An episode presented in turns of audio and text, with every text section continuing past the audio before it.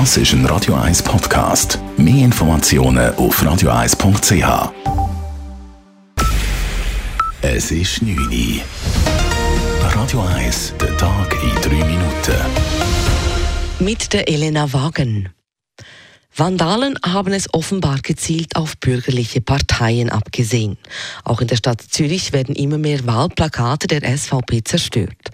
Nachdem am vergangenen Wochenende in Winterthur fast alle Wahlplakate der SVP auf Privatgrund zerstört wurden, hat die Winterthurer SVP Anzeige gegen Unbekannt eingereicht. Wie zuvor schon die FDP in der Stadt Zürich. Nach der heutigen Meldung aus Winterthur hat nun auch die Stadt Zürcher SVP Rundgänge durch die Stadt gemacht und ihre Plakate überprüft, erklärt Präsident Mauro Tuina auf Anfrage. Wir haben heute Morgen eine Tour gemacht, wo wir sind schauen, wie viele Plakate sind abgerissen. Und hat tatsächlich auch in der Stadt Zürich abgerissene Plakate.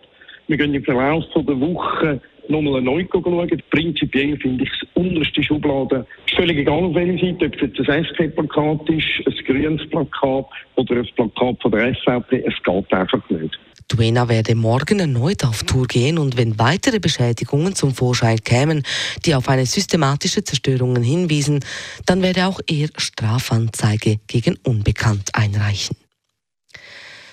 Die Armeeangehörigen müssen in Innenräumen eine FFP2-Maske tragen. Dies hat heute der Oberfeldarzt Andreas Stettbacher angeordnet. Grund dafür sei die leichtere Übertragbarkeit der Omikron-Variante, sagt Armeesprecher Daniel Reist. Die Armee lebt unter besonderen Bedingungen. Die Leute sind nach beieinander, lässt sich nicht vermeiden und da wird der höchstmögliche Schutzgrad die Leute werden angewiesen, wie man FFP-Maske richtig braucht. Und dann geht der Oberfeldarzt davon aus, dass der Schutz grösser ist. Die Regelung gilt für Rekrutinnen und Rekruten, WK-Teilnehmende, Armeekader sowie zivile Mitarbeitende des VBS. Die Armee geht mit der FFP2-Pflicht weiter als das BAG, das die medizinischen Masken nach wie vor als ausreichend empfiehlt. Selbstvergiftungen haben bei Kindern und Jugendlichen unter 16 Jahren stark zugenommen. Das hat eine provisorische Auswertung der Vergiftungsinformationsstelle Tox Info Swiss ergeben. Die Fälle stiegen von 650 im Jahr 2020 auf über 900 im vergangenen Jahr. Die Informationsstelle bezeichnet die Zunahme von 40 Prozent als beunruhigend. Tox Info Swiss vermutet als Ursache die Corona-Pandemie oder Probleme, die durch die Pandemie verstärkt wurden. Nachdem ein Richter in der Nacht auf heute Schweizer Zeit entschieden hat, dass Novak Djokovic in Australien bleiben darf, geht die Posse um den Tennisstar weiter. Heute Nachmittag hat dann auch die Familie der Tennis Nummer 1 von den Medien Stellung genommen und sagt, Novak habe noch nie gegen ein Gesetz verstoßen und würde dies auch niemals tun. Novak Djokovic werde aber niemals irgendwelche Dokumente unterschreiben, die gegen seine Rechte verstoßen würden und er bestehe auf sein Recht auf ein Visum, das sagte sein Bruder. Djokovic selbst hat an der Pressekonferenz nicht teilgenommen.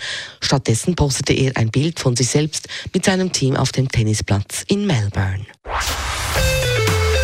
Radio 1 Wetter.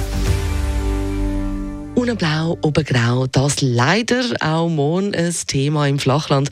Die Obergrenze vom Hochnebel liegt bei 1500 Meter und das Grau das löst sich nur selten auf. Temperaturen weiterhin kühl, es gibt eine schwache Beise und dazu 1 Grad. Über dem Nebel allerdings, und das ist die gute Nachricht, für alle, die raufgehen, ist es ziemlich sonnig. Das war der Tag in drei Minuten.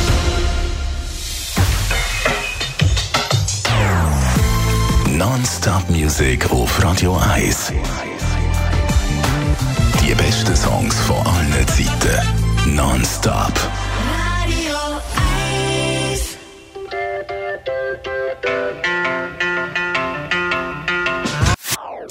Das ist ein Radio 1 Podcast. Mehr Informationen auf radio1.ch.